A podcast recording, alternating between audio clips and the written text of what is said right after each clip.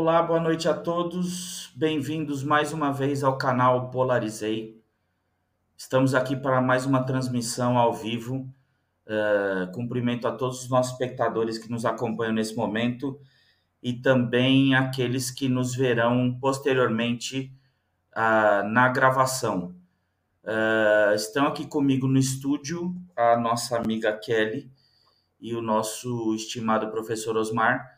Uh, lembrando, a Kelly é nossa amiga aqui do canal, colaboradora do canal e também tem o seu canal Conversa em Foco. Posteriormente, eu passo o link para que todos possam uh, acessar o canal da Kelly também. Eu vou abrir espaço para o boa noite dos meus queridos. Em seguida, nós entramos no assunto que nos traz a essa transmissão. Kelly, boa noite, minha querida, tudo bem? Boa noite, César. Boa noite, professor. Boa noite ao pessoal que está acompanhando a live. Nós agradecemos desde já. Professor, boa noite, tudo bem? César, muito boa noite. Kelly, muito boa noite também a todos aqueles que estão compartilhando esse momento ao vivo e aqueles que nos ouvirão posteriormente. Sejam todos muito bem-vindos e eu tenho certeza que será uma discussão muito rica ao longo do nosso encontro de hoje. Bom, uh, vamos começar. Uh, vamos passar para os nossos espectadores uma, um resumo. Vamos passar em resumo uh, essa crise financeira chinesa e demonstrar aos nossos espectadores também que a Evergrande, ou como dizem alguns mais chiques, Evergrande, é, é só a ponta de um iceberg uh, na, na causa dessa, dessa crise financeira dentro da China. Uh, Professor, como, como isso se originou remontando algumas coisas do passado? Essa crise tem origem no passado que não é tão, não é tão recente assim. Né? Como se deu essa origem? Correto, César. Essa apreciação inicial é fundamental para que nós possamos começar a discutir essa questão a respeito da economia chinesa e a sua possível influência como uma crise financeira de um âmbito além das fronteiras chinesas. Antes de mais nada, eu gostaria de fixar claramente o seguinte conceito, a seguinte premissa: a China não é uma economia de livre mercado. Então, essa ideia de trabalhar a China como se fosse uma economia com similaridade a uma economia ocidental de livre mercado é uma premissa falsa. Não é o simples fato da existência de propriedade privada na China que a identifica e a classifica como uma economia de livre mercado a partir do momento em que o governo chinês por que na verdade representa o Partido Comunista Chinês, possui uma enorme influência sobre o direcionamento dos investimentos e mesmo o controle das empresas quando necessário dentro da China. Tomo como exemplo algo acontecido já há um tempo atrás. o fundador de um site que é o Alibaba, eh, apesar de ser propriedade privada, tomou a liberdade de fazer determinados comentários sobre o comportamento político do Partido Comunista Chinês e até o presente momento nós não sabemos se ele foi abduzido por seres vindos de Júpiter ou se ele está plantando nabos no deserto de Gobi ou se ele virou adubo de nabos no deserto de Gobi. Então, a partir do momento em que uma coisa assim acontece, é evidente que você não tem uma sociedade de livre mercado. Portanto, quebre essa premissa, nós temos uma sociedade chinesa na qual o Estado é um elemento interventor, não apenas nos momentos de crise, mas também no momento em que, de alguma forma, o interesse do Partido Comunista Chinês é, é, é afetado por algum parâmetro ocorrido dentro das empresas. Então, essa é, é a primeira premissa. Agora, vamos construir um pouquinho alguns elementos históricos para que nós possamos entender o que acontece nos dias de hoje. Em primeiro lugar, algumas informações, tá? E a origem destas informações está uh, está localizada em sites especializados de finanças, está centralizada no Wall Street Journal, na Bloomberg, uh, na CIA World Fact. Essas são as minhas fontes. Ok? Então, em primeiro lugar, uh, nós temos que recordar uh, uma determinada situação muito particular. A China, até os anos 70, era fundamentalmente uma economia agrária. E com alguns polos industriais, particularmente os mais avançados ligados à área de defesa, mas uma economia agrária. E, portanto, com a massa da sua gigantesca população também sendo uma população uh, agrícola, ligada ao mercado agrícola. Isso mudou muito, isso mudou muito. Só para que nós possamos ter uma noção, uh, nos últimos 10 anos, recuando de hoje 10 anos, e portanto estaríamos por volta de 2010 aproximadamente, de 2010 até hoje, cerca de 230 milhões de chineses saíram do campo e foram para as cidades. Gente, é mais do que a população brasileira.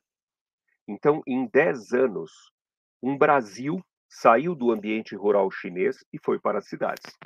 Então, uh, existia uma demanda sólida por questões relacionadas a todo o crescimento urbano, não apenas moradia, mas também a questão de transporte público, a questão de vias públicas de locomoção, a questão de saneamento básico, a questão de fornecimento de água potável, a questão de energia, hidro, energia elétrica. Portanto, existia um mercado gigantesco num curtíssimo espaço de tempo para que empresas ligadas à questão da construção civil tivessem um caminho aberto para sua expansão. Tá? É, há expectativas dentro desse parâmetro, e aí eu vou recuar um pouquinho, não 10 anos, vou recuar mais ou menos ao início dos anos de 1980, em termos percentuais, 20% dos chineses moravam em cidades no início dos anos 80. A previsão é que hoje, no período de hoje, nós temos virtualmente 65% da população chinesa morando em cidades.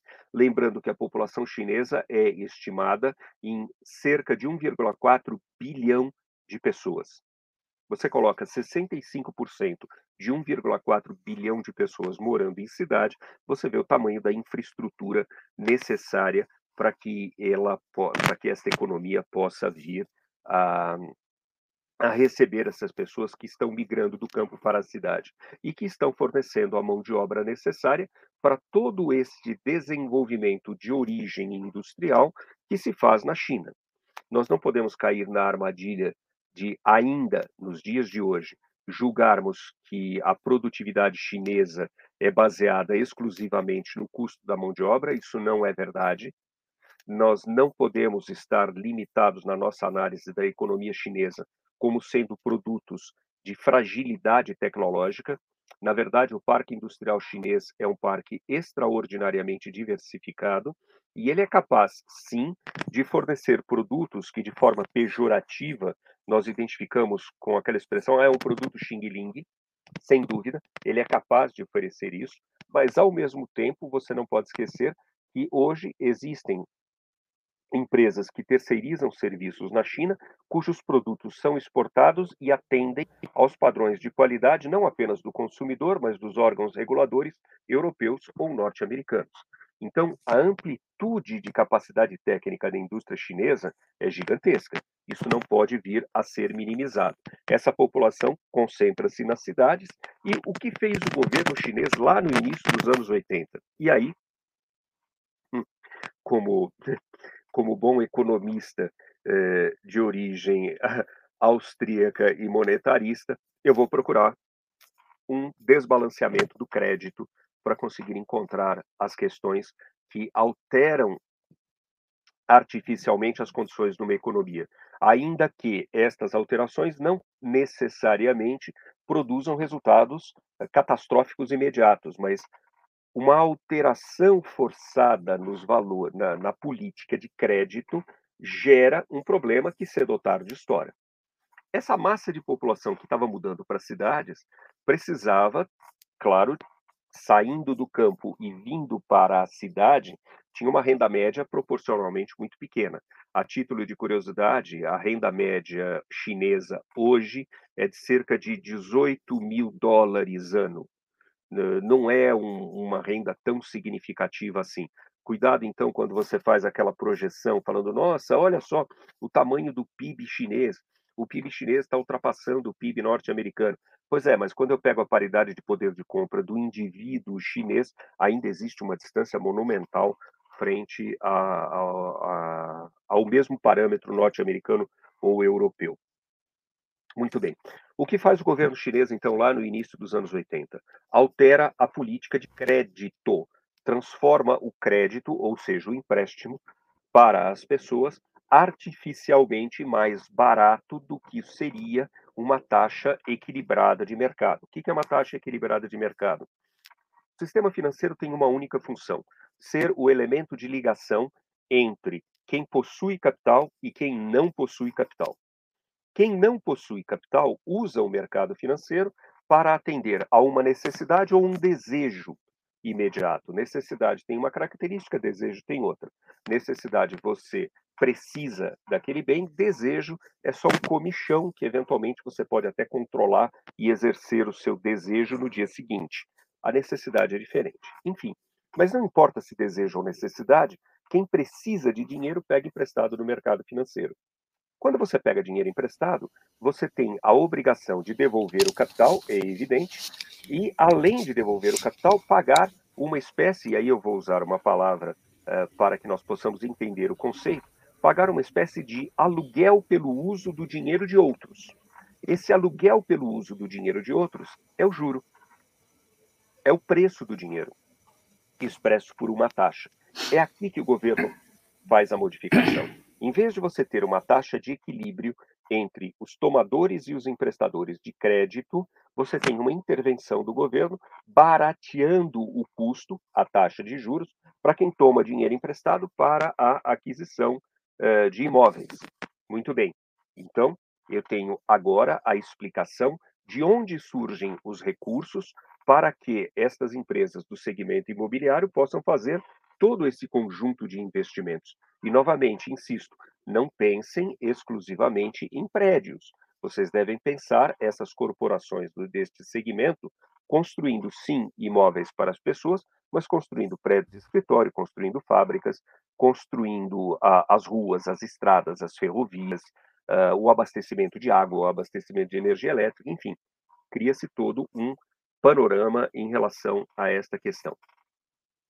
À medida que você, família, você indivíduo, pega empréstimo, você tem, na verdade, um comprometimento da sua renda futura. Você tem dinheiro hoje que você tem que devolver, porque você assumiu o compromisso, num futuro. Só que o futuro só a Deus pertence. Você não tem como prever corretamente se você terá renda no futuro ou não. Qualquer abalo dentro desta situação no mundo real vai comprometer a sua capacidade de devolver o principal e de pagar o aluguel do dinheiro, que é o juro. Só para que vocês possam ter uma ideia, hoje em dia, o endividamento das famílias chinesas, perto do total do PIB chinês, equivale a 60% do PIB chinês. PIB chinês, quanto que está? Aproximadamente 25 trilhões de dólares. Isso a valores de 2018. Então, a dívida das famílias equivale a 60% de 25 trilhões de dólares. Muito bem. As empresas estão construindo, elas estão tendo o incentivo do Estado pelo crédito mais barato, porque elas pegam emprestado e saem fazendo as construções e vão encontrando consumidores para essa dada situação. Isso é o panorama geral. Aí o que acontece? Isso é um efeito bola de neve, a tal ponto que você começa a ter uh, um volume de produção, prédios, vamos imaginar moradias. Ah, não é casa? Não, não é casa. A China não constrói casa, a China constrói prédio, prédio de apartamento. Por quê? Porque é o aproveitamento vertical do terreno. Não dá para se pensar em fazer aproveitamento horizontal das cidades. Tá? Então, é prédio. E à medida em que você constrói esses prédios, você tem que vender, né? De alguma forma. De alguma forma. Só que o custo desse dinheiro está muito barato. Então você toma cada vez mais dinheiro emprestado do mercado financeiro, as, as construtoras chinesas tomam cada vez mais dinheiro emprestado do mercado financeiro e vão construindo. Como o dinheiro está barato por essa influência governamental, eu vou construindo os prédios e vou alimentando o mercado de commodities de tudo aquilo que está ligado à construção civil. E é aí que o mercado externo começa a ter uma influência sobre o processo, porque a China compra minérios de ferro para os vergalhões da construção civil, compra bauxita para produzir alumínio, e o alumínio será usado eh, nas janelas, enfim, em todo, em todo o processo de escultura eh, do, do alumínio. Você importa petróleo de montão para sustentar todo este processo de transporte, você produz muito mais cimento e concreto e assim por diante. Então, existe também uma movimentação em outros setores da economia e é aqui que o setor externo coloca o seu pezinho inicial. Muito bem.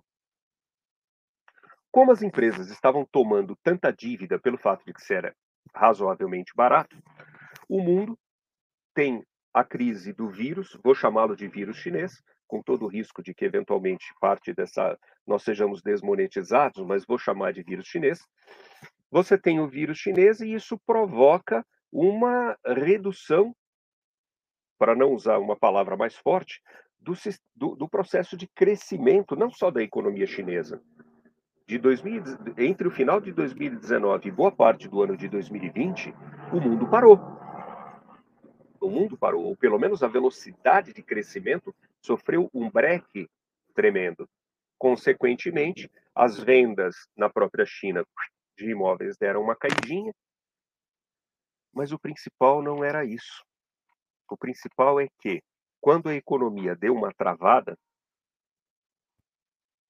vou, vou chamar de Banco Central da China, mas lembre-se, tenha sempre o pressuposto que é só para efeito de que nós possamos comparar com o sistema internacional. Eu vou chamar de Banco Central, mas lembre-se que a autonomia do Banco Central chinês é zero.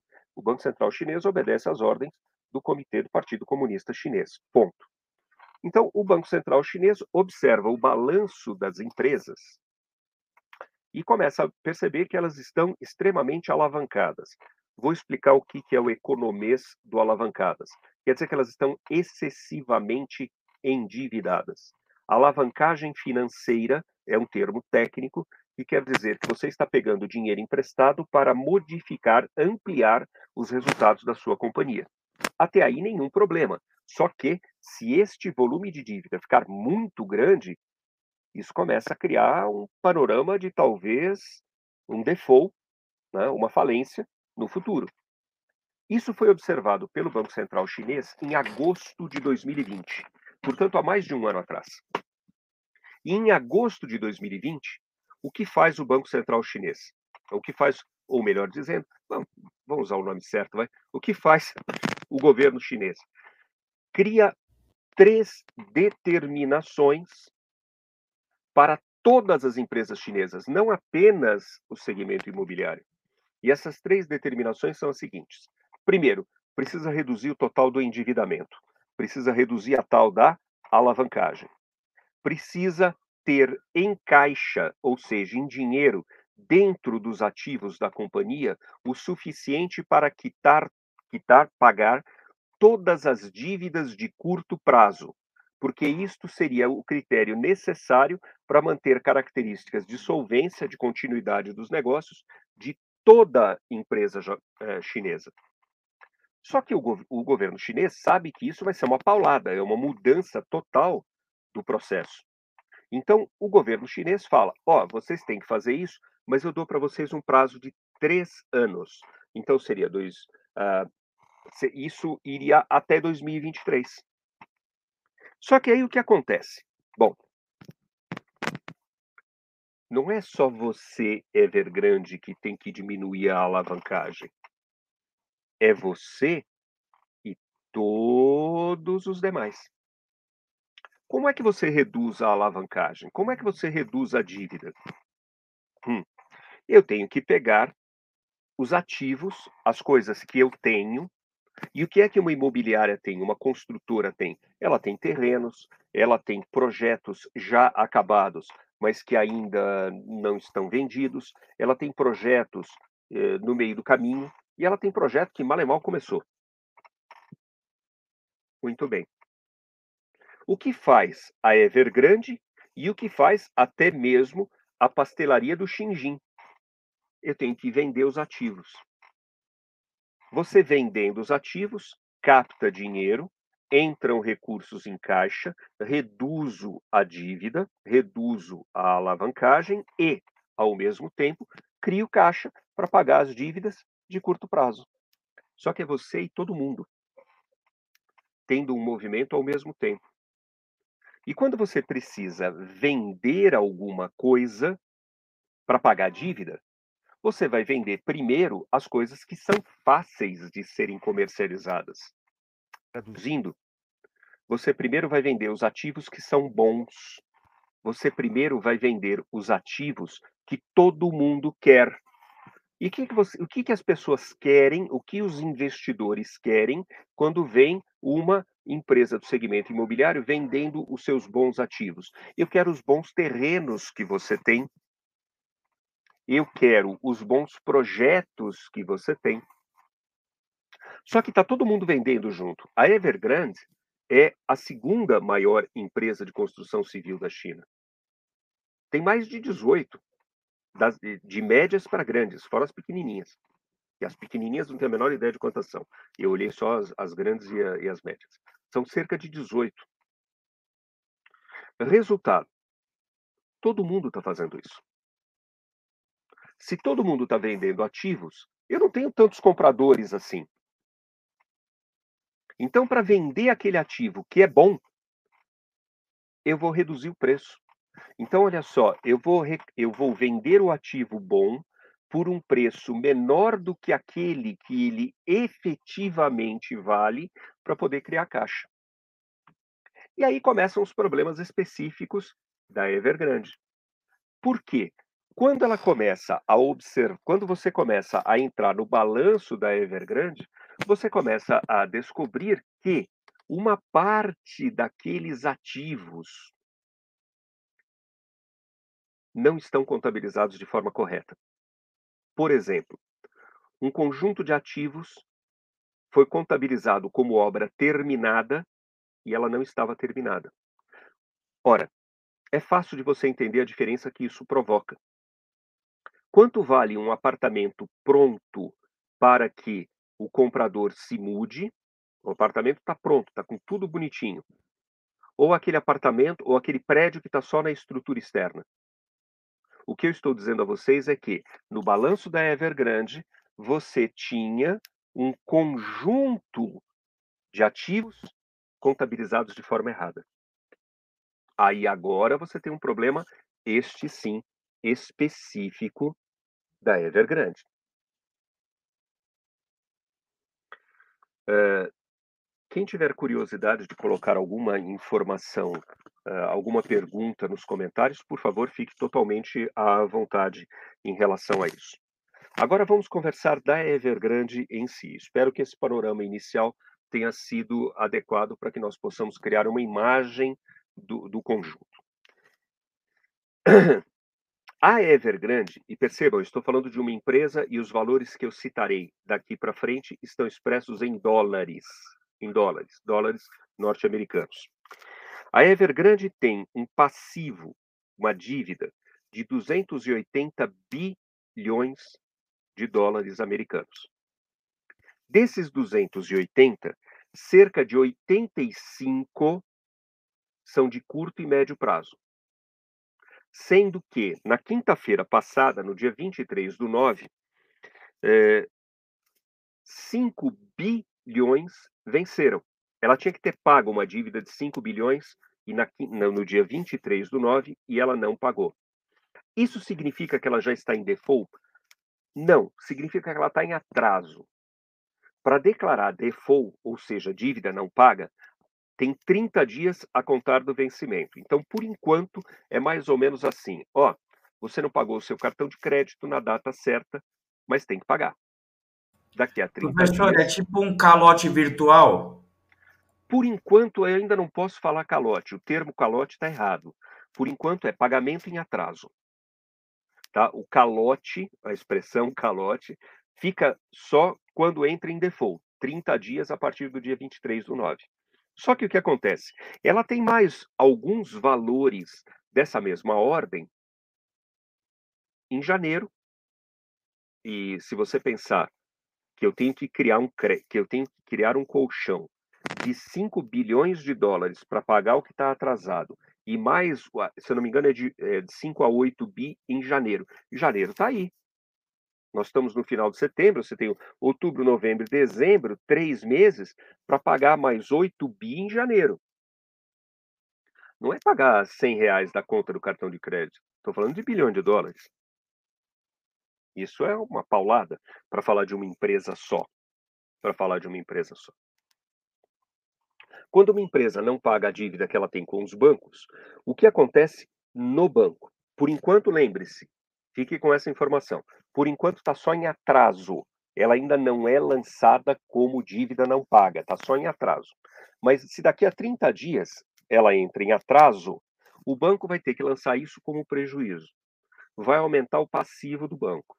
Para o banco resolver esse problema do passivo, ele vai ter que dar uma tijolada em alguma provisão de devedores duvidosos que os bancos chineses, de uma forma bastante atípica, até diria, têm uma provisão de devedores duvidosos razoavelmente maior do que a provisão normal de bancos ocidentais. Um banco ocidental tem de 9 a 10 pontos percentuais de provisão de devedores duvidosos, o banco chinês tem costumeiramente alguma coisa na ordem de 16% do seu patrimônio como provisão de devedores duvidosos. Mesmo assim, quando você começa a ter um problema numa empresa como a Evergrande, isso cria um problema de confiabilidade em todos os demais segmentos da, em, perdão, em todas as demais empresas do mesmo segmento. Algumas estão em situação um pouco mais confortável do que a Evergrande, outras não. Muito bem. O segmento do setor imobiliário, só para usar o, uma definição internacional, tá? setor imobiliário significa real estate. O real estate, o crédito do real estate chinês, se você considerar o setor imobiliário e mais aquilo que é associado ao setor imobiliário, como, por exemplo, a indústria de imóveis, os prestadores de serviço, uh, que vão fazer com que o apartamento esteja pronto, decorado, uh, o pessoal das, da, dos equipamentos eletroeletrônicos que a pessoa vai instalar no seu apartamento novo. Essa área imobiliário mais os associados significa 30% do PIB chinês. Se você pegar só as construtoras, elas significam 17% do PIB chinês. Então, o tamanho do problema, o tamanho do problema é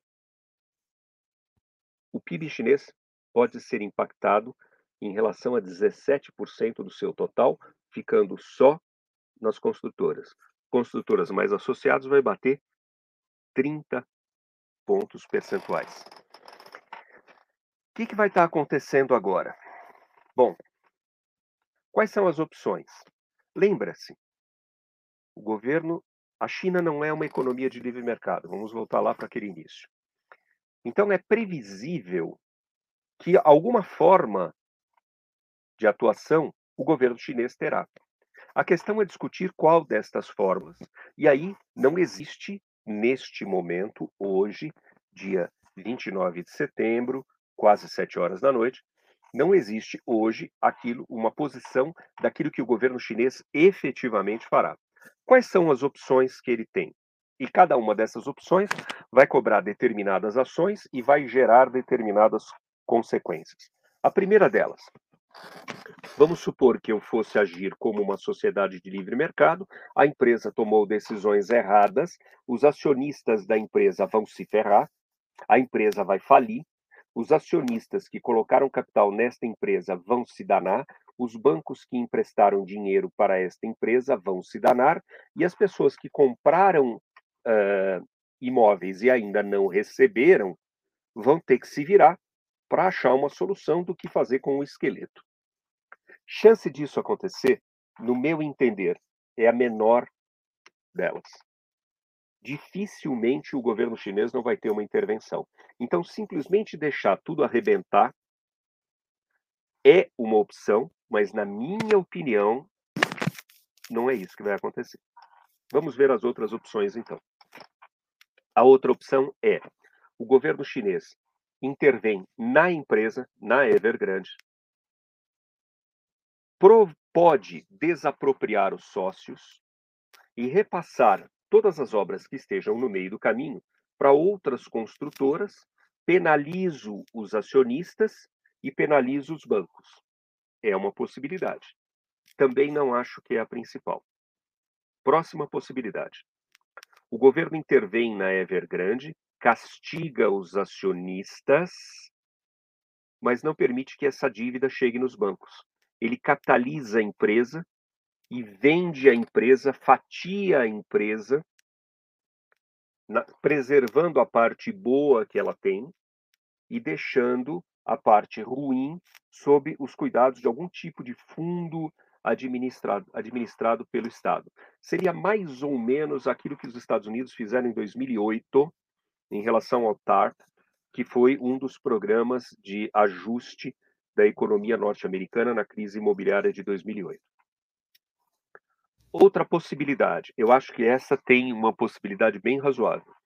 A outra possibilidade é você ajustar o balanço dos bancos, fazendo algum tipo de operação ou de concessão de crédito barato para os bancos, para que eles não tenham que lançar como prejuízo, ou permitindo, por exemplo, deixo o prejuízo, mas permito por uma canetada, por uma decisão, eu permito que o banco realize um diferimento do prejuízo. O que é um diferimento do prejuízo? É pegar o balanço dos anos seguintes, então pega o balanço de 21, vamos supor, a Evergrande faliu, te, o banco teria que lançar o prejuízo em 2021. Vou permitir que o banco faça um diferimento de tal forma que eu não, prejuíze, não prejudique tanto a operação bancária. Então, você vai lançar uma parte do prejuízo no, no balanço de 2021, uma parte em 2022, uma parte em 2023 e aí por diante. Por que essa preocupação? Porque boa parte da dívida das imobiliárias chinesas, das construtoras chinesas, está com os bancos chineses. Não existe uma exposição internacional do sistema financeiro internacional tão grande quanto em comparação com 2008. Em 2008, o, o, o sistema financeiro internacional estava muito imbricado através dos processos de derivativos e do mercado de opções, de tal forma que uma crise norte-americana se transformou numa crise mundial. Existem investidores internacionais nos bancos chineses e nas construtoras chinesas? Sim, sim, existe mas a proporção maior destas dívidas está concentrada nos bancos chineses. E, portanto, aí você pode ter uma questão que seja eminentemente chinesa, que é a minha aposta, em relação ao problema da imobiliária. As empresas de imobiliária eh, de construção civil na China estão sofrendo muito. Então, só para que vocês possam ter uma ideia, a ação da Evergrande perdeu 90% do seu preço. Enquanto que uh, o título de dívida, ou seja, aquele dinheiro que a, a Evergrande pegava emprestado não só dos bancos, mas de investidores, pessoas físicas ou jurídicas, está sendo negociado hoje a 25% do valor de face. Ou seja, ele teve uma queda brutal. Brutal.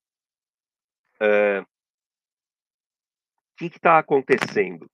Que está acontecendo no mercado uh, chinês, então?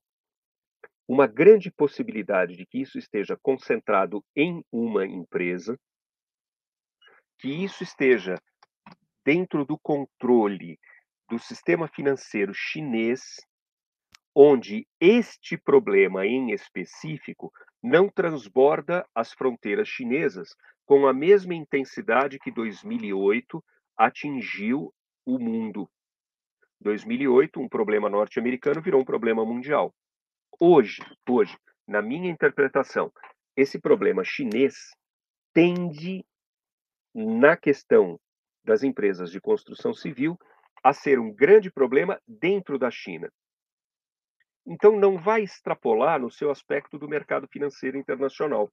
Porém, porém, qualquer tipo de resgate, seja do sistema financeiro chinês, seja das empresas eh, eh, de construção civil, vai exigir um grande esforço do Tesouro Chinês. E esse esforço do Tesouro Chinês, este sim vai cobrar um preço. Porque a partir do momento em que eu concentro recursos para salvar empresas falidas, no caso das construtoras, ou bancos com problemas de balanço, PIB chinês vai sofrer um freio. Se o PIB chinês sofrer um freio, as compras internacionais da China também serão retraídas. Existem alguns setores que serão diretamente afetados pela questão imobiliária: minério de ferro, bauxita e qualquer outra commodity ligada prioritariamente ao setor da construção civil. Esse vai sofrer um break. Ponto. Agora, as demais commodities, petróleo, pouco provável. Alimento, seja lá proteína vegetal, seja proteína animal, não importa. Impossível, o chinês não vai parar de comer. Uh, e, vai, e aqui eu preciso colocar uma outra pitada. A outra pitada é a política interna da China. Na política interna da China, não vou entrar nem na, nem na possibilidade de discussão que aquilo seja uma democracia onde o voto e o desejo da maioria impeça alguma coisa. A China é um daqueles exemplos básicos da teoria de Stalin. Não importa quem vota, importa quem conta os votos. Talvez o TSE aqui no Brasil ouça alguma coisa meio parecida com isso. Nessa questão, eu gostaria de destacar o seguinte: é, vai existir uma confirmação, e eu estou usando propositadamente o termo confirmação, porque eu não acredito que possa vir a surgir uma oposição ao atual líder chinês, que é o Xi Jinping, e aquele conjunto que compõe o Comitê Central do Partido Comunista Chinês. Mas eles devem receber uma confirmação, ainda que um tanto quanto, digamos, dependendo de quem conta, uh, por parte uh, de um novo período de mandato.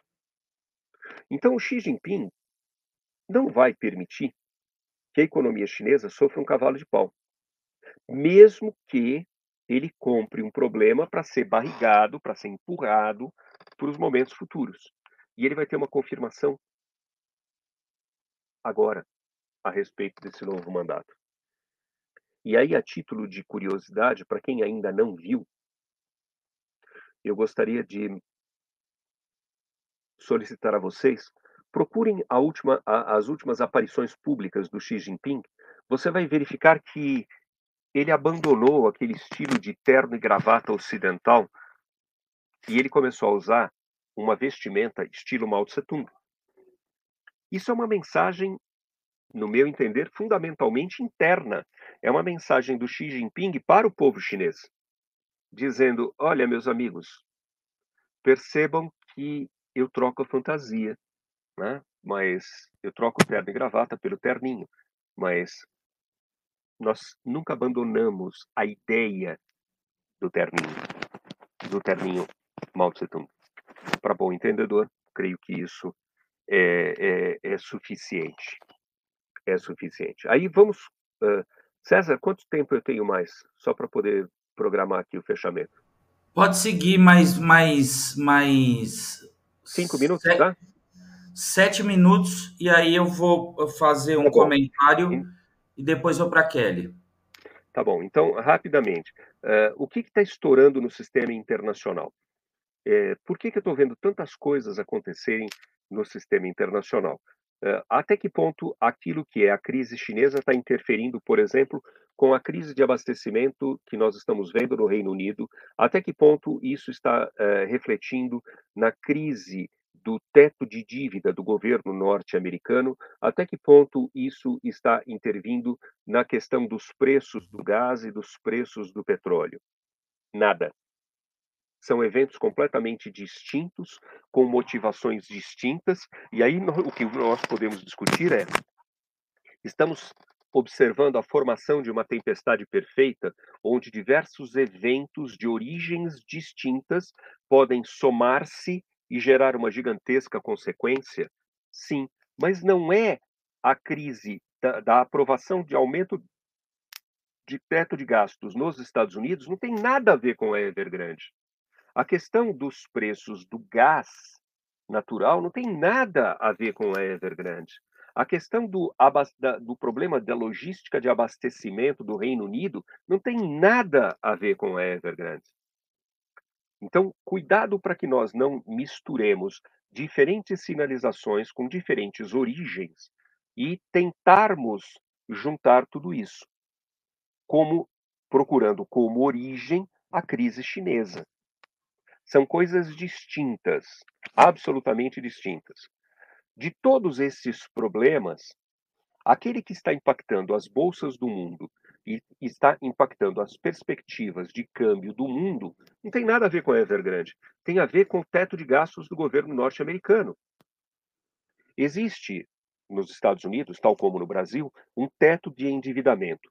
Para um bom economista austríaco como eu, eu acho que isso é um absurdo, porque você discutir permissão de endividamento, a questão devia ser você reduzir o endividamento, mas não.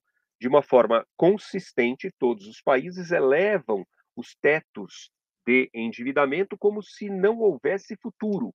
Você empurra e os seus netos que se virem para pagar essas dívidas. Como os netos não conseguem, você aumenta a dívida no tempo dos netos e os bisnetos que se virem e assim por diante. Nós estamos nesta confusão toda desde os anos 60.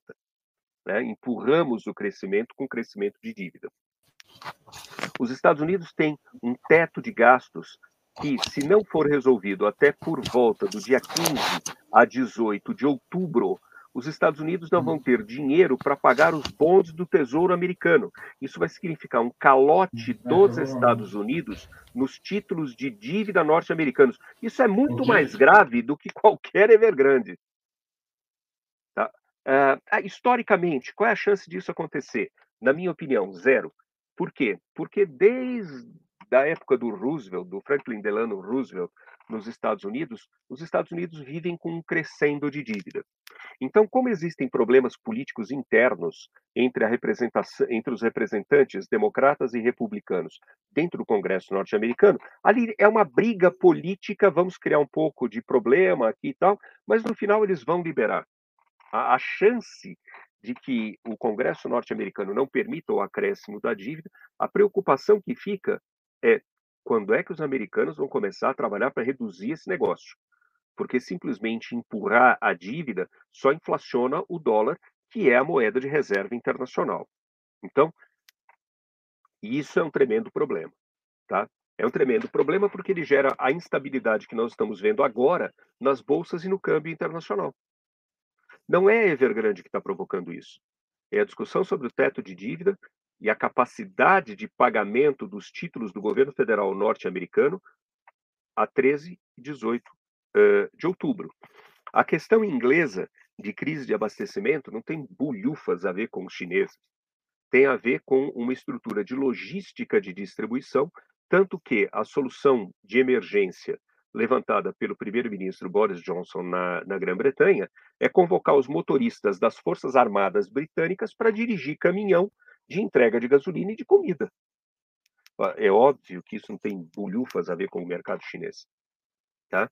Ah, as questões relativas à paralisação econômica em diversos países do mundo têm muito mais a ver com as políticas uh, que foram tomadas em relação ao lockdown, que travaram todas as economias, consumiu-se o estoque existente de recursos e agora, devido à paralisação, o estoque não foi reposto com a mesma velocidade. Como o estoque não foi reposto com a mesma velocidade, você não tem aquilo, o, o volume necessário para atender os tais desejos e necessidades que eu falei antes, consequentemente, o preço para o atendimento dese dos desejos e necessidades subiu.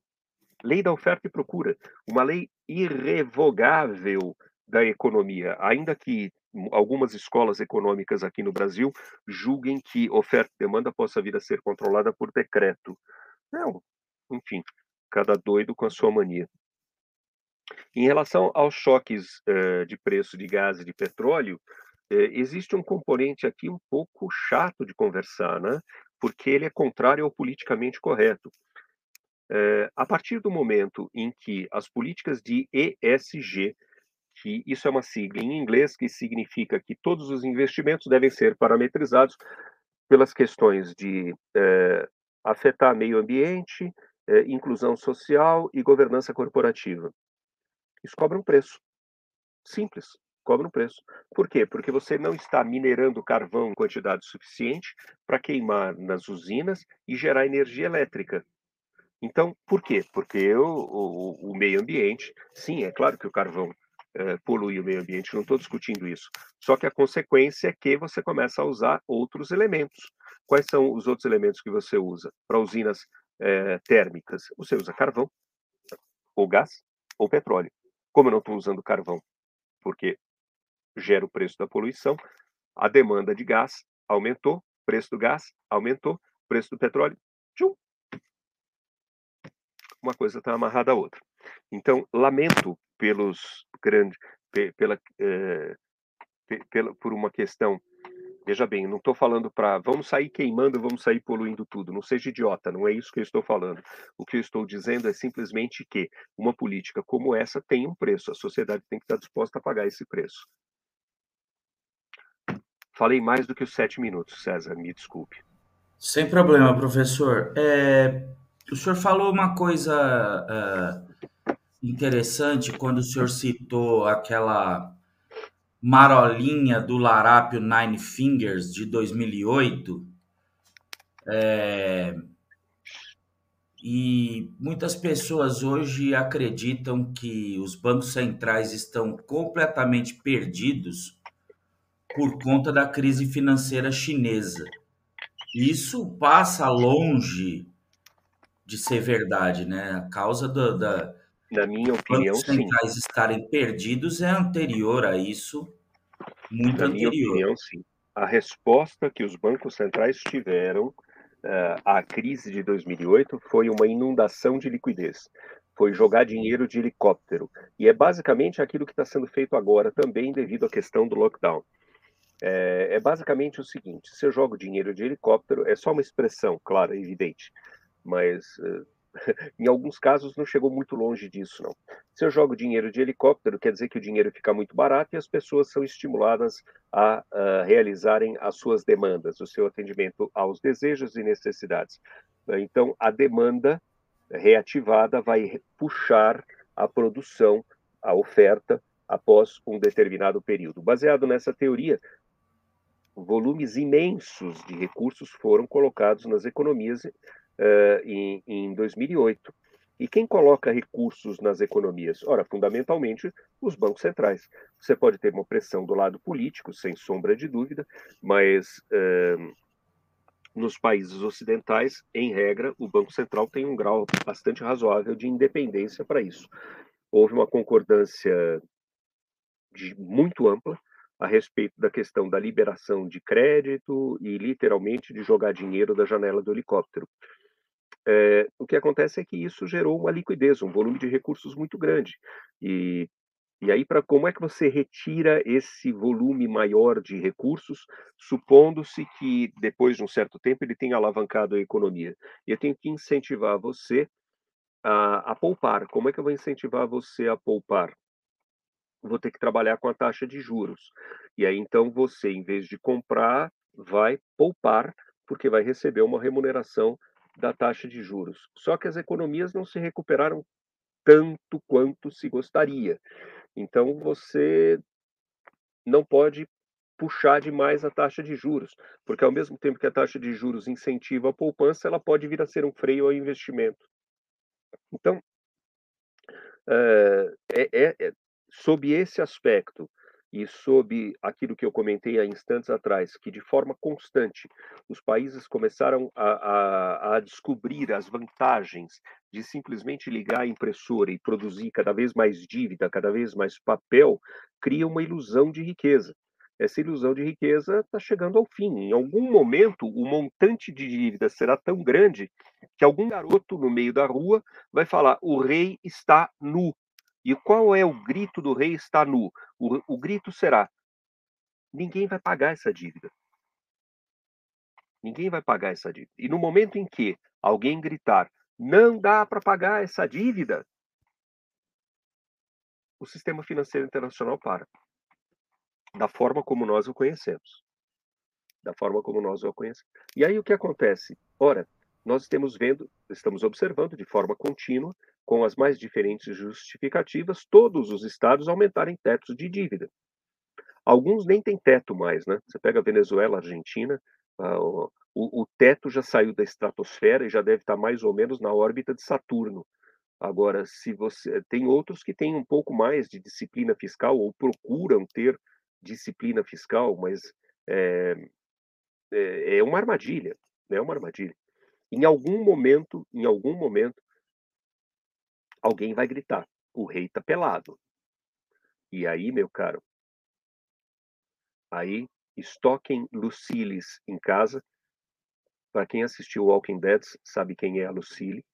Estoquem Luciles em casa, estoquem arroz, feijão e carvão, porque não vai ter gás, né? Porque ninguém vai estar trabalhando para fornecer gás. Fiquem. É, é, um, Professor, é, um, é, um, ambiente meio complicado. Outra coisa que, que, que me chamou a atenção é o, o afegão médio, como eu, deve estar se perguntando agora: ó, com o advento do, do vírus chinês que originou a peste chinesa é, em 2019, começo de 2020, o PIB da China foi lá para cima, foi o único país do planetinha que cresceu, o resto foi todo mundo lá para baixo. E agora ela está tendo a sensação uh, inversa ou uh, a impressão que se dá é que ela está tendo essa sensação inversa, por mais que o Estado, uh, e eu entendo assim, o Estado vai intervir na crise financeira, né? O que é muito, o que é muito esquisito, né? Porque ela nos presenteou com o vírus chinês e agora está provando um pouquinho do, ainda que com menos volume de susto, ainda está provando um pouquinho do próprio veneninho. A gente nem precisou fazer sopa de morcego, eles mesmos se afundaram na, no cimento da construção. Mas, eh, César, a, a, a maneira como o sistema produtivo internacional hoje, as áreas de produção internacional estão imbricadas e muito centralizadas na China, a China é um partner que não dá para ficar de fora. Uh, Criou-se uma tal relação de dependência em relação à China, não só no Brasil, não só no Brasil. O Brasil é um caso atípico, mas caso atípico por quê? Porque, se eu não me engano, a China representa hoje, acho que 50 55 a 50, não tô, é mais de 50, acho que é 55, 57% do total das exportações brasileiras. E o Brasil é um, é um país que é, fica numa situação muito confortável perante o que poderia ser, exatamente devido à balança de exportação, cujo destino principal é a China. Então, o Brasil tem uma situação de dependência com a China que não dá para simplesmente bater a porta para os chineses, não. Precisa pensar muito antes de fazer alguma coisa dessas. Agora, independente, independente disso, ah, os, os demais ciclos de produção do sistema mundial estão muito concentrados na China.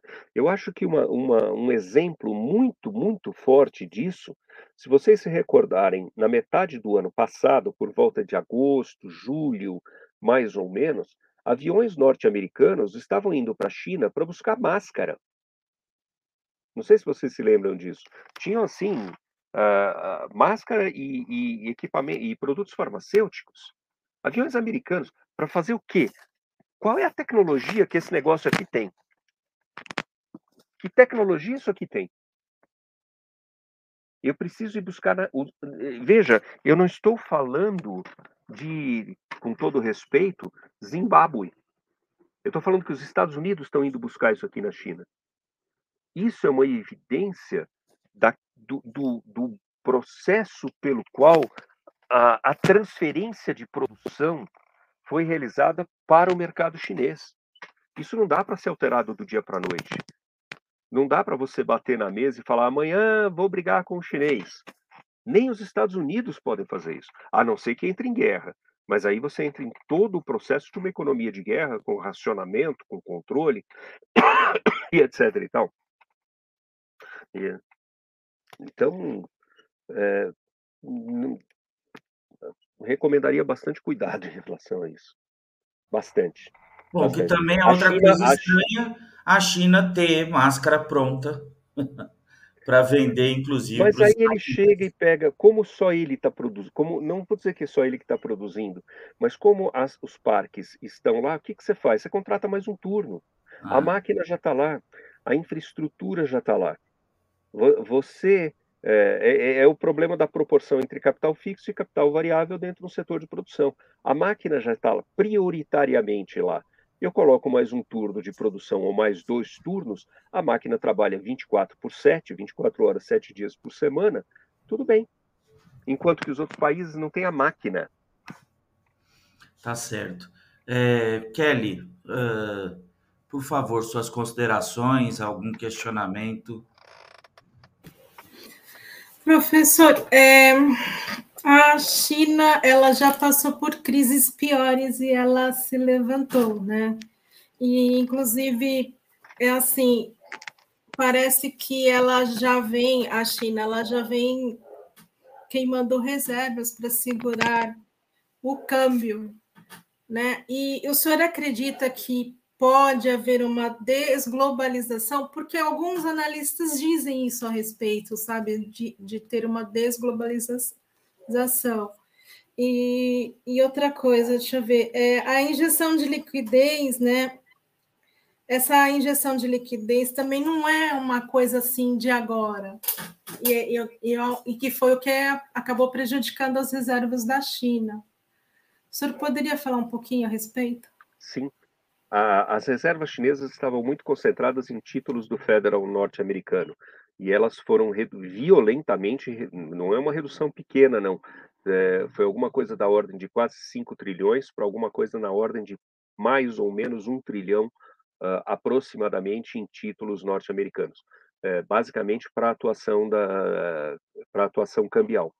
Você tem toda a razão em relação a isso. Cria uma certa fragilidade? Bom, cria, é evidente quando você compara a diferença, o montante existente antes e o montante existente hoje, né, em termos de títulos uh, do governo norte-americano. A economia chinesa está mais fragilizada? Sim, está. Está. É, particularmente, eu acho que eles vão ter muito. É, é, um, é, é, um momento de ajuste entre o, um processo que eles tinham, fortemente dependentes de exportações, e me parece, me parece, pelo que eu tenho ouvido falar, eu, eu não, eu não consigo ler nada de ideograma chinês, eu dependo das traduções das legendas que alguém coloca, então eu tenho que dar fiabilidade à legenda que eu leio na legenda que eu leio, eu vejo que a política chinesa está mudando muito. Está mudando para uma ordem de crescimento interno, pra, pra, focado na demanda interna. E, portanto, aí você teria uma pressão menor, por exemplo, em relação, talvez, a, a, a essa demanda cambial, a essa demanda de recursos para suporte do câmbio.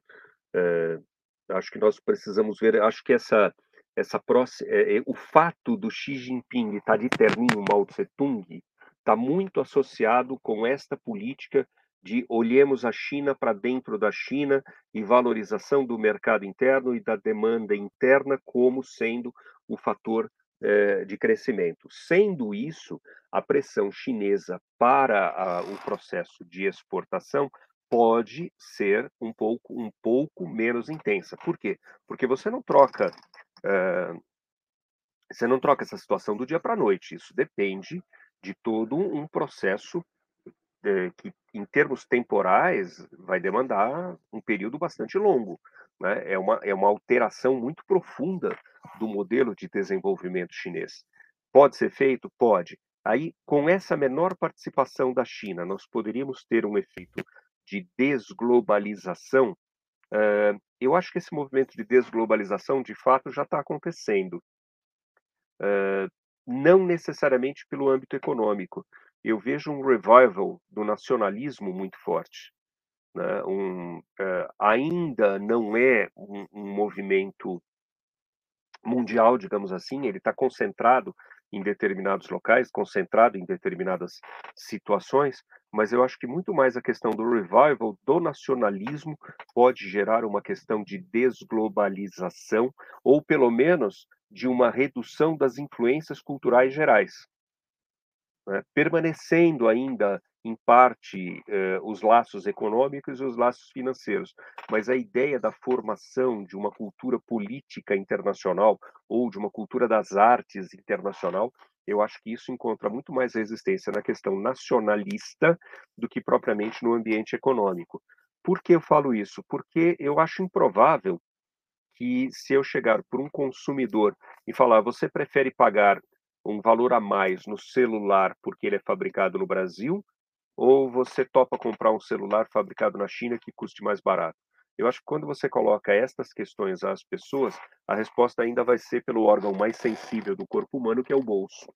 Mas quando você transporta isso para o ambiente cultural, me parece que existe um movimento crítico muito forte, ainda que é, forte no sentido de que ele era inexistente até 10 anos atrás e que subitamente ele aflora. Subitamente não nasce de um dia para o outro, mas ele leva um período de tempo para aflorar. E nessa questão desse afloramento, a questão nacionalista e o que vai, a meu ver, afetar questões como a cultura global e mesmo as noções de que uh, o modelo de democracia ocidental possa vir a ser um modelo global.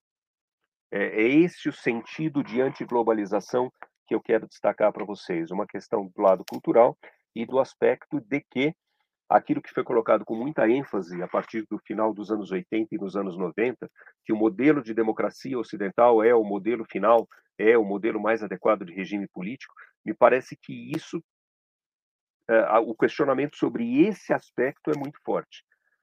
Agora, a questão econômica, quer uma, você quer pagar quanto, né, fazendo propaganda das Casas Bahia, você quer pagar quanto? Se eu chegar e questionar qualquer um de vocês, a qualquer um daqueles que nos ouvem, se eu chegar e falar, olha, quer pagar mais caro fabricado no Brasil ou quer pagar mais barato fabricado na China? Se eu falar de grana, eu tenho certeza que a resposta continua sendo o mais barato.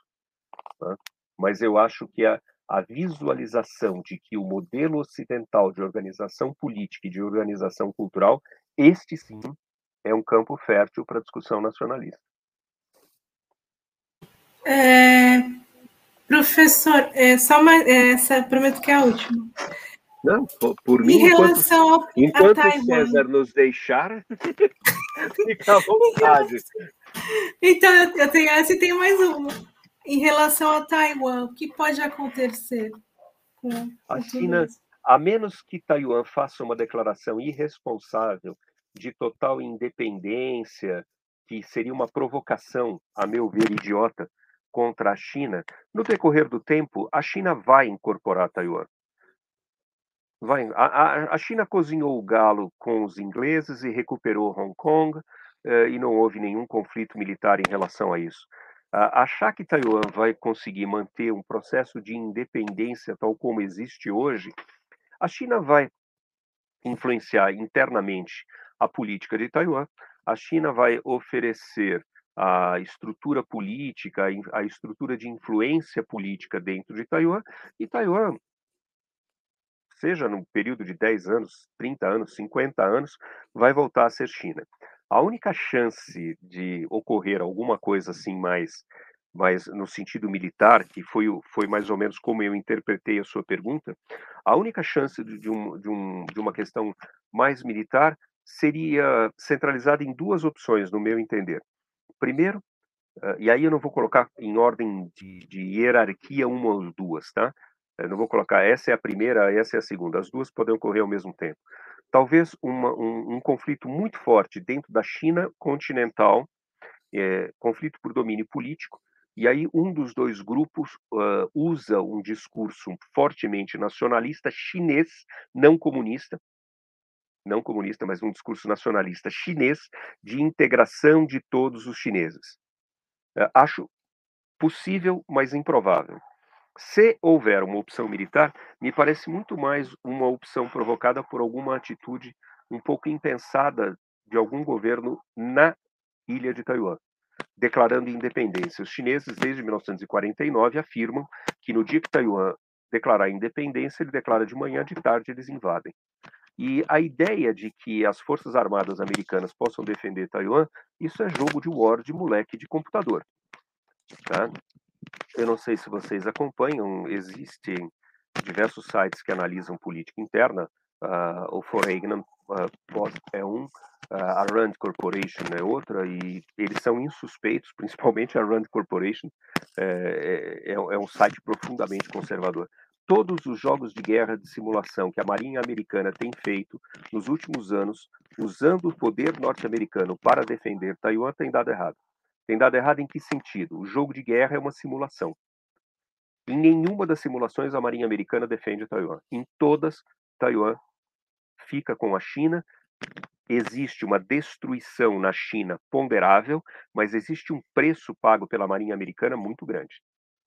E a, e a chance que os norte-americanos de fato façam muita força com relação a Taiwan, eh, francamente, eu tenho as minhas dúvidas. Eu tenho as minhas dúvidas. Né? É, Obrigada, professor. Nada. Ah, só só para curiosidade, se vocês entrarem nesses sites, tá, vocês podem observar a tremenda extensão do alcance dos mísseis chineses. Os mísseis chineses ultrapassam o, o litoral uh, do, do Japão. Então, por mais que você observe nesses joguinhos de computador, os, os, os navios aeródromos, né, os porta-aviões americanos defendendo-se e tal, você dá uma chuva um, de, de mísseis sobre um porta-aviões, um passa. Um passa. Uh, eu mando 10, o porta-aviões vai, vai destruir 10. Se você mandar 10, o porta-aviões vai destruir 10. Agora, se você mandar 50, a chance de um passar já aumenta. Se eu mandar 60, a chance aumenta bem mais.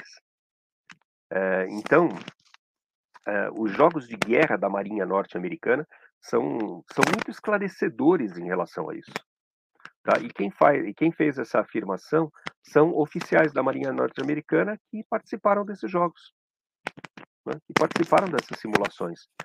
E a cada ano que passa, a China se reforça. A cada ano que passa, a Marinha Americana perde componentes sejam motivados por, por sabotagem. O Bonhomme Richard, que era um navio importantíssimo da Marinha Norte-Americana, um marinheiro esquerdista, atacou fogo durante o, o momento em que o navio estava para manutenção. O navio foi perdido. São mais de 2 bilhões de, bilhões de dólares que viraram sucata. Ah, o navio foi atingido por tiro? Não, um marinheiro esquerdista, provavelmente com mais gente, aproveitou que estava em manutenção, latas de tinta, latas de coisas inflamáveis, e tacou fogo no navio. Aí você coloca, além disso, é, vê o ritmo de construção naval chinesa. É uma coisa impressionante. A China lança navios de guerra com a mesma frequência com que o Brasil fabrica carrinho de pipoca e cachorro-quente. É uma coisa absurda. É uma coisa absurda.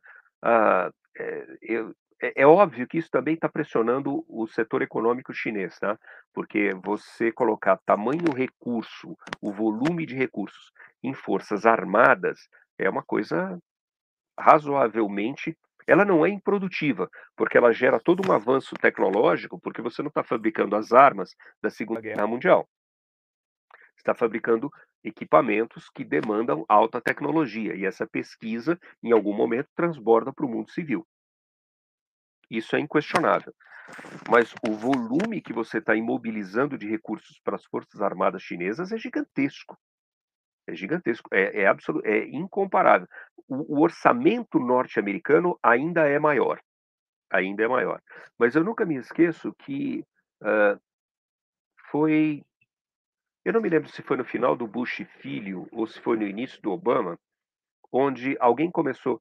uma, uma controladoria entrou no Pentágono e começou a fazer uma lista por que, que o Pentágono cada vez precisa de mais grana e nós não temos cada vez mais aviões, cada vez mais carros blindados, etc, etc. E eles descobriram coisas assim que é, a gente acha que os norte-americanos são exemplo, nem sempre. Em algumas coisas são, em outras não. É, o orçamento do Pentágono parecia orçamento do Ministério Brasileiro, porque tinha, tinha martelo, martelo, sabe, martelo esses martelos que tem uma unha de prego atrás, né, um lado para bater prego e outro lado para arrancar, eles estavam pagando alguma coisa perto de 60 dólares um martelo, que se você fosse no Walmart custava 7. E isso aqui no Brasil se chama sobrepreço, corrupção e etc. E tal. A diferença é que lá eles prenderam um monte de gente, processaram os caras, o fulano está na cadeia. Aqui o sujeito vira senador na CPI, mas tudo bem. Essa, essa é uma grande diferença. Mas achar uh, uh, o orçamento americano é muito grande, mas eu sempre tenho a impressão que aquilo lá é, é cada vez mais Brasil. Cada vez mais Brasil. Um descontrole absoluto. Professor, é... Kelly, você tem mais uma, não é? Não? Já vai parar por aí? Tem certeza? Olha lá. Antes de seguir para o Sérgio, é, acabei de receber uma notícia aqui através do, do Telegram da doutora Ludmila Lins Grilo, só mudando um pouquinho de assunto.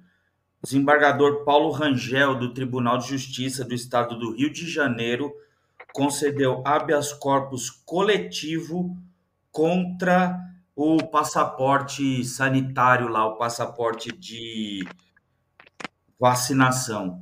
Fazemos votos aqui no canal Polarizei que essa decisão seja duradoura. Sérgio, seus comentários, questionamentos, bem-vindo e boa noite para você, amigo. Boa noite, pessoal. Cheguei um pouquinho atrasado, mas deu tempo.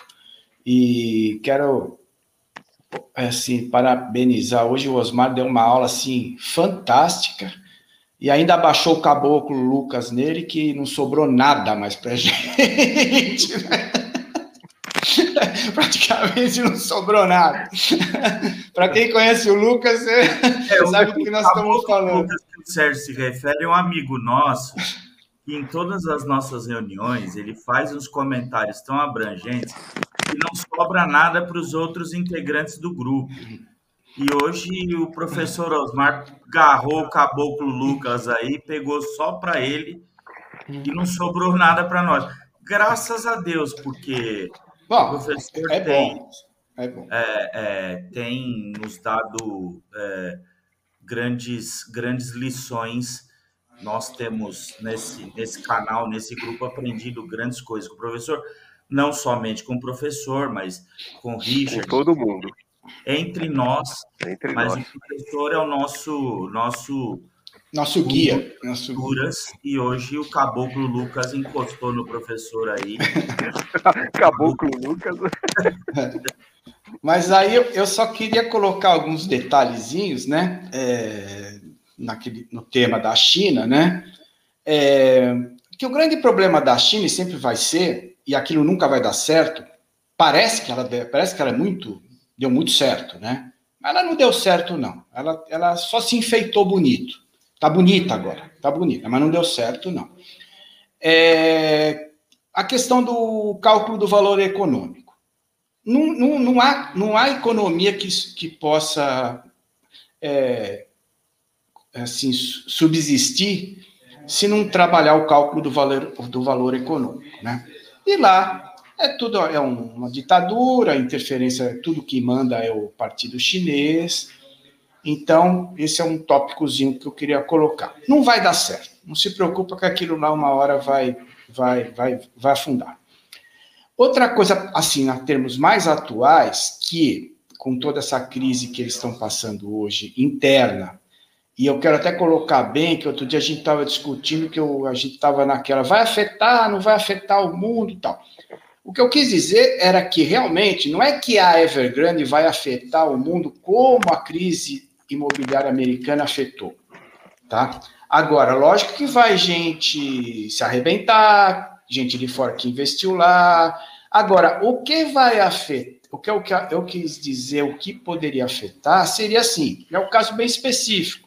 Bom, se vai ter uma crise lá e vai consumir menos minério de ferro, obviamente a Vale é uma empresa que vai sofrer, nós vamos ser afetados por isso. Comida, nem pensar. Os caras estão esfomeados e vão continuar esfomeados, entendeu?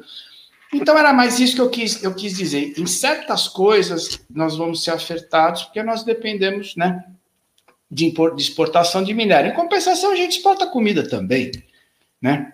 E o minério, por sinal, já está caro demais, então não custa nada ele abaixar um pouquinho, que até melhora fabricações de carro, de outras coisas que usam o, o, o metal, né? O, o metal, é, o aço, depois. Então, aí que tá, é isso que eu quis dizer. E ainda bem que o, o, o Osmar colocou bem o que está acontecendo, por, por sinal, ontem, né, que despencou o mercado lá nos Estados Unidos 3%, aqui no final da tarde, tudo foi para o ralo, mas foi exatamente pela questão do, do, do, problema lá do, do teto de gastos dos Estados Unidos, que toda vez acontece essa história. Toda vez essa história, depois os caras aprovam, a gente só não sabe é, que dia que eles vão realmente parar com isso. Isso é que a gente não sabe. Mas aí já eu já é uma coisa que vai ficar mais para frente que uma hora vai arrebentar. É, e uma coisa que eu quero colocar então é isso. Hoje a, a, a, existe um, um, uma coisa que, é, se chama tríade impossível. Não é bem o nome, não é impossível. Se o Osmar até souber, depois ele pode até falar o que é bem. Não é tríade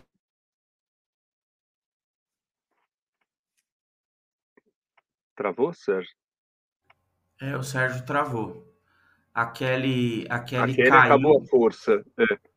é, a Kelly caiu porque faltou energia e o Sérgio agora é, travou. O que ele estava falando sobre é tríade impossível o nome mesmo, professor?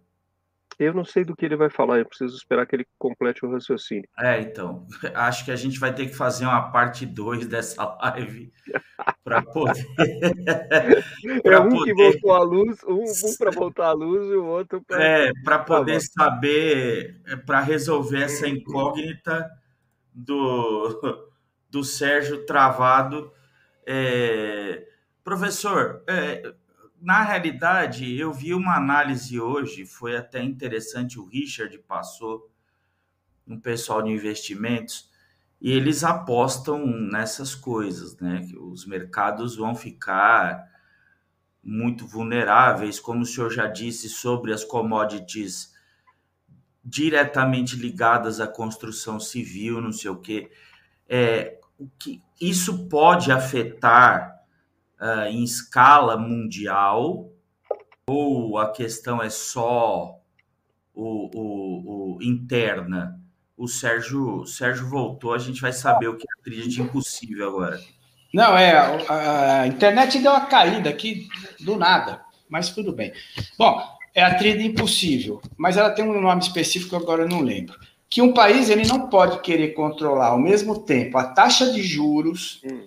o câmbio e o, o fluxo é, monetário entre os países, né? É, eu quero, os países não, entre as pessoas assim, por exemplo, o fluxo monetário seria assim, eu quero mandar pegar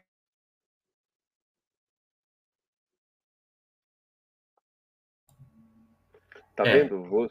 Você é, você usou o termo caboclo, tá dando nisso. Um acaba a luz, o outro fica interrompendo. Joga água benta nisso daí. Vamos chamar a Virgem Maria que aí ajuda. O Lucas, o Lucas não, resolve. O Lucas, o Lucas tá irritado e tá interferindo na na nossa transmissão lá de Curitiba, ele está interferindo aqui. É, então, professor, vamos ver se até o Sérgio voltar. É, então, como eu estava questionando, o pessoal aposta que isso vai ter influência mundial, não sei o que, não é só internamente na China. Muito, são muitas apostas. É, o sinal do, do Xi Jinping colocar o terninho estilo mal é um sinal de que o PCC, é, o Partido Comunista Chinês, vai interferir e mesmo assim vai sobrar para alguém uma bananosa bem grande e ferrada entendeu? Então, muita gente da, da, que faz esse tipo de análise está apostando nessas coisas.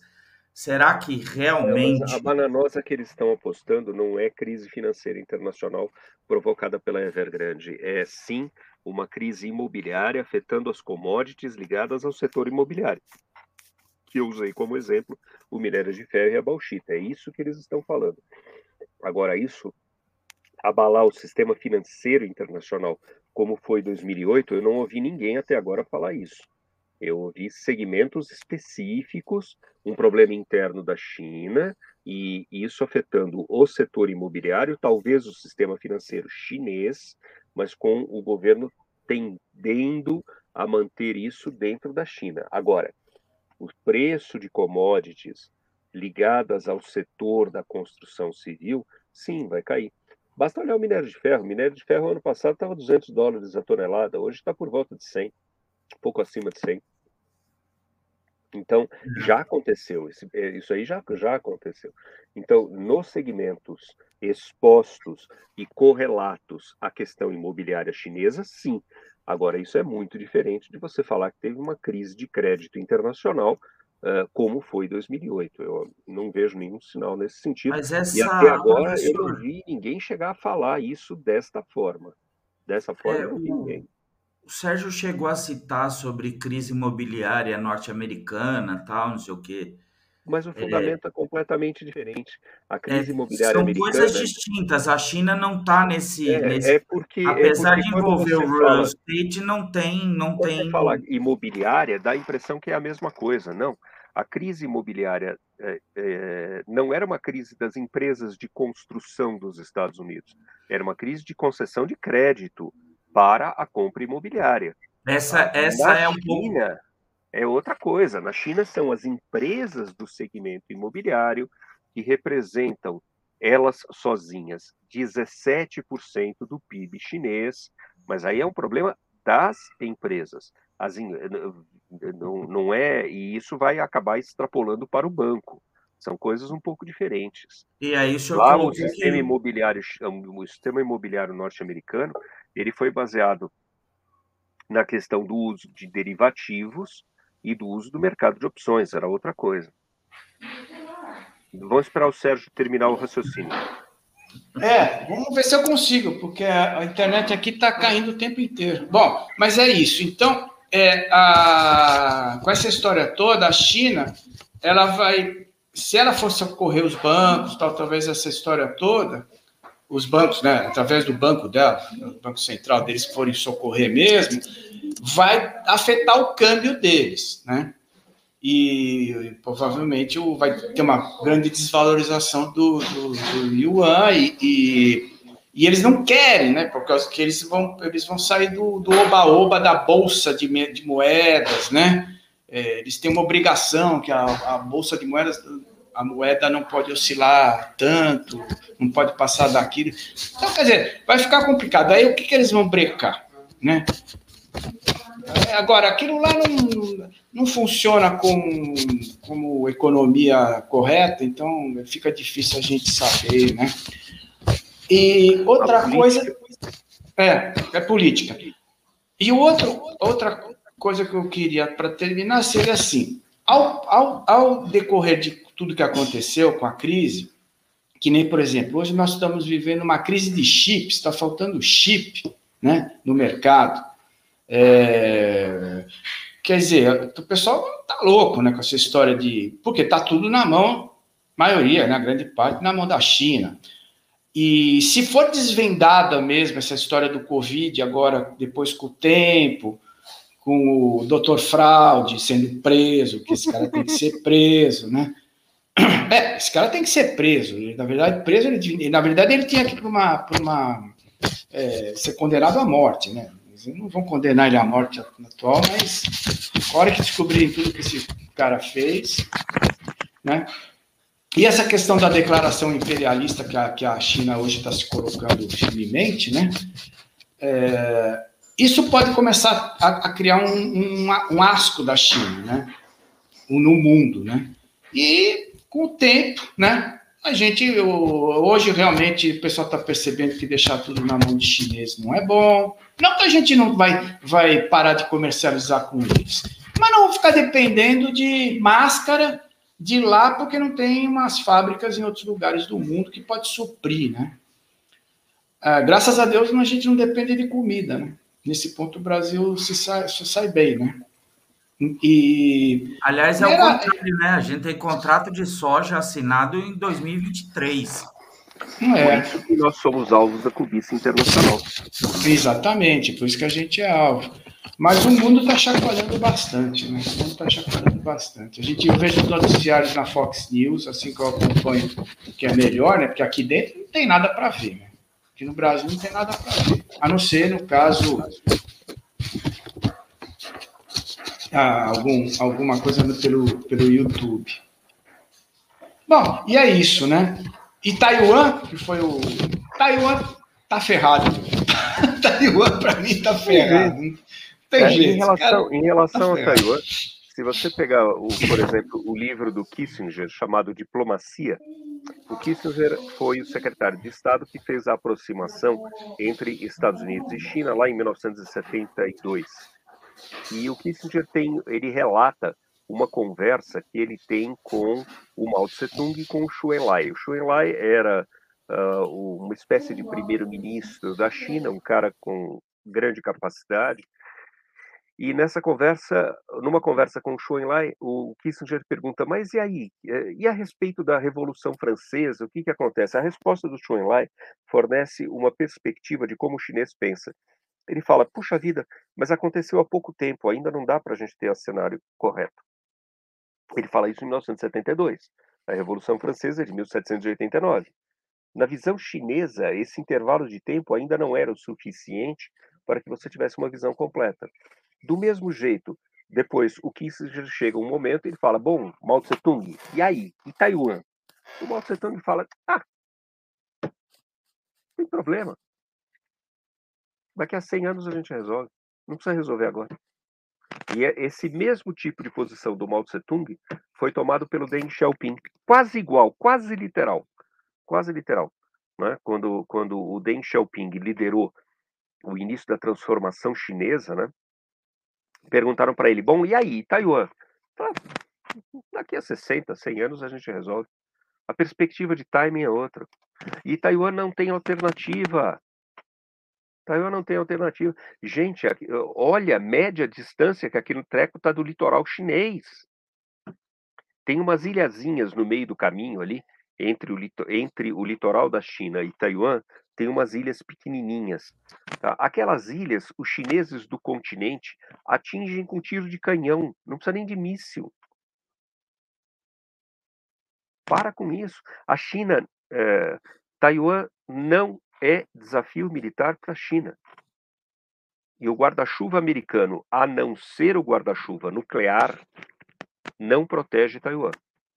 As armas convencionais americanas hoje não protegem Taiwan.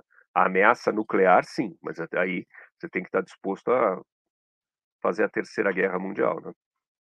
É, e eu, sinceramente, hoje acho que se a China não acredito que a China vai fazer isso em hipótese nenhuma, hein? A não ser naquelas duas que eu desenhei para vocês, né? Um grupo interno chinês do Partido Comunista precisa de um respaldo nacionalista e toma uma, um, um, atitudes mais fortes em relação a Taiwan. Acho improvável, mas não impossível. Ou um partido político taiwanês declara a independência da China. A China já falou que se isso acontecer, ela invade. Tem os Estados Unidos por trás ou não. Só que os chineses falam isso desde 1949, e desde 1949, os taiwaneses, sabendo disso, nunca fizeram. Nunca fizeram. Afinal de contas, do mesmo jeito como o Mao Tse Tung per, tinha a perspectiva, o Deng Xiaoping também, daqui a 60, 100 anos resolve. Quem mora em Taiwan também é chinês, cara. Tem a mesma cultura. Na cabeça daquele cara também tá, daqui a 60, 100 anos resolve. Agora, militarmente falando, Taiwan não é desafio para a China. Não é, gente. O, o, um dos exercícios que a Marinha Americana fez, eh, dava mais ou menos 30 minutos 30 minutos para a Força Aérea de Taiwan desaparecer, totalmente destruída pela Força Aérea Chinesa. 30 minutos de guerra. Você perde a cobertura aérea. É a mesma coisa que a China querendo invadir Porto Rico, na, na beira dos Estados Unidos. não tem sentido, não tem sentido. Então, é, às, vezes eu, eu vejo, acho, acho até curioso isso, né? É, tem, tem gente com canais gigantescos que compartilham no YouTube, que de vez em quando colocam atrás de si a bandeira de Taiwan.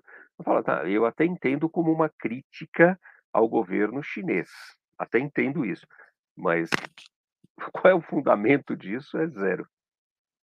É Nós já conversamos sobre isso, essa bobajada de Free Taiwan não funciona. Entendeu? Não, não funciona. É mexer. Eu, eu acho que nem os taiwaneses não... acreditam nisso. Né? Então, e o brasileiro aqui do outro lado do planeta tá ah, Free Taiwan. Que bobajada, é. Esse imbecil não está preocupado com as ONGs que estão na Amazônia. É. Né? É. Onde, ou então nas decisões do STF, onde o Barroso falou que um missionário não pode ir para as aldeias indígenas, mas vai ter um show de rock transmitido para o mundo inteiro em aldeias indígenas. Ou seja, sexo, droga e rock and roll do Tudo homem bem. branco pode entrar nas aldeias indígenas. A palavra de um missionário, não, porque esse cara é, sei lá, né? É. Enfim. É. Deixa para lá, senão vou começar é, a falar. Para destruir a cultura, tudo é válido. É. ONGs é. trabalhando na Amazônia em prol é, da, o, ca, o cara tá, o cara tá preocupado com Free Taiwan. Ah, o cara, cara o Dória, o Dória tá vendendo o estado de São Paulo para os chineses e o desgraçado tá preocupado com Free Taiwan. Vai para os cantos dos infernos, começa a olhar mais o seu país. É. Cara, aliás, é uma coisa que ninguém está é, prestando atenção. O Dória entregando o maior estado da federação na mão dos chineses. É. Entendeu? E é, é, eu bato sempre na mesma tecla. O brasileiro não tem memória. Um dos maiores ladrões deste país mandou o Dória embora da Embratur em 86 porque o Dória roubou. E mesmo assim o Dória foi eleito prefeito e governador. Assim, o brasileiro não tem memória. Um ladrão foi mandado embora por outro mais graduado. Então, assim, é. O brasileiro não olha para essa, essa. Ah, síndrome de vira-lata. Não, é burrice. O brasileiro não olha para os problemas internos e fica se metendo onde não é chamado do outro lado do planeta. Vai dormir, pô, parte o saco. Nós temos que criar uma alternativa dentro do movimento conservador para governador em São Paulo. Porque o Dória só foi entrar, só entrou como prefeito e governador porque a opção era o PT, né? É. Ou, ou, era o PT com quando e ele foi o Bolsonaro e o Bolsonaro também. É, e depois o Bolsonaro. Depois o Bolsonaro. Depois o Bolsonaro. E, não e depois... queriam votar no PSB de jeito nenhum, que era o Márcio França. É. Então, é assim, agora. Bom, agora, é, a minha aposta nas prévias do PSDB é que passa o Eduardo Leite. Não passa o Dória. Entendeu? Pelo simples fato. Ah, mas terceira via, cara. Terceira via depois, da, depois ah. do fiasco que eles tiveram no Brasil inteiro, onde até o Nando Moura e aquele outro lá do Mamãe Apanhei uh, fala, a, admitiram que foi um absoluto fracasso. O próprio pessoal do MBL arrancando a cabeça, falando: nossa, cadê? A... Onde estão as pessoas? Cadê todo mundo? Não tem terceira via, cara. É. Não tem Não, mas estou dizendo assim, eu... dentro do, do PSDB, quem passa nas prévias é o ah, Eduardo Leite. Importa, é que não importa quem passe. É, não importa quem passe. Eu estou dizendo pela, pela simples questão do Eduardo Leite ter saído na frente e ter admitido que é homossexual. Então, só por isso ele vai ganhar o direito de concorrer à presidência da República dentro do PSDB. Então, é é, fica, fica esse negócio, entendeu? E eu, eu gostaria imensamente de saber desde quando ser homossexual é prerrogativa para se ter cargo político, especialmente o de presidente da República. Então, assim. Ah, é a única coisa que ele tem é para falar de si mesmo. Entendeu? Não é preconceito. Eu não vou votar no, no, no, no, no Miss Gay 2022. Eu vou votar para presidente da República. Né? Então é bem diferente. Independente de quem seja, tucano nunca mais. É, é, é. Bom, qualquer candidatura será risível. Qualquer, qualquer tucano nunca mais. É. Eu, eu, os paulistas ainda parece que não aprenderam isso. Espero que na próxima tenham aprendido. Vem o Ventralbe aí. Vem o Ventralbe. É. É. Eu não sei se ele ganha, mas que vai fazer um oba-oba, vai Vai, vai fazer um belo barulho. E no entendeu? mínimo vai, vai um puxar deputados. E no mínimo Bom, vai puxar deputados. É, a gente já está saindo da China e entrando no Brasil. É melhor Chega, a gente né? essa discussão para uma outra Ô, César, temos que sair, né? Já está na, na hora. É. Né? 19h50. É. É, é, agradeço então... aos, aos amigos que nos acompanharam um período aqui ao vivo, aqueles que nos assistirão posteriormente na, na, na, gravação. Muito obrigado aos meus amigos aqui, a Kelly, que nos, nos acompanhou aqui também com as suas colocações, ao professor, ao Sérgio. Muito bom, prazer sempre estar com vocês, agradeço de coração. É, boa noite de vocês para os amigos, para eu poder finalizar a live. Beleza. Tchau, gente. É, boa noite a todos aqueles que nos ouviram e que nos ouvirão, e agradeço especialmente ao César pela disponibilidade em organizar essas nossas lives, esses nossos encontros. Sérgio, sempre um prazer conversar contigo e a oportunidade das suas observações sempre é extraordinariamente bem-vinda. Muito boa Obrigado. noite a todos. Amigos, tchau, tchau. muito obrigado, boa noite a todos, que o Eterno cubra todos com suas bênçãos e que possamos ter uma nação que viva em paz e seja grande. Até a próxima.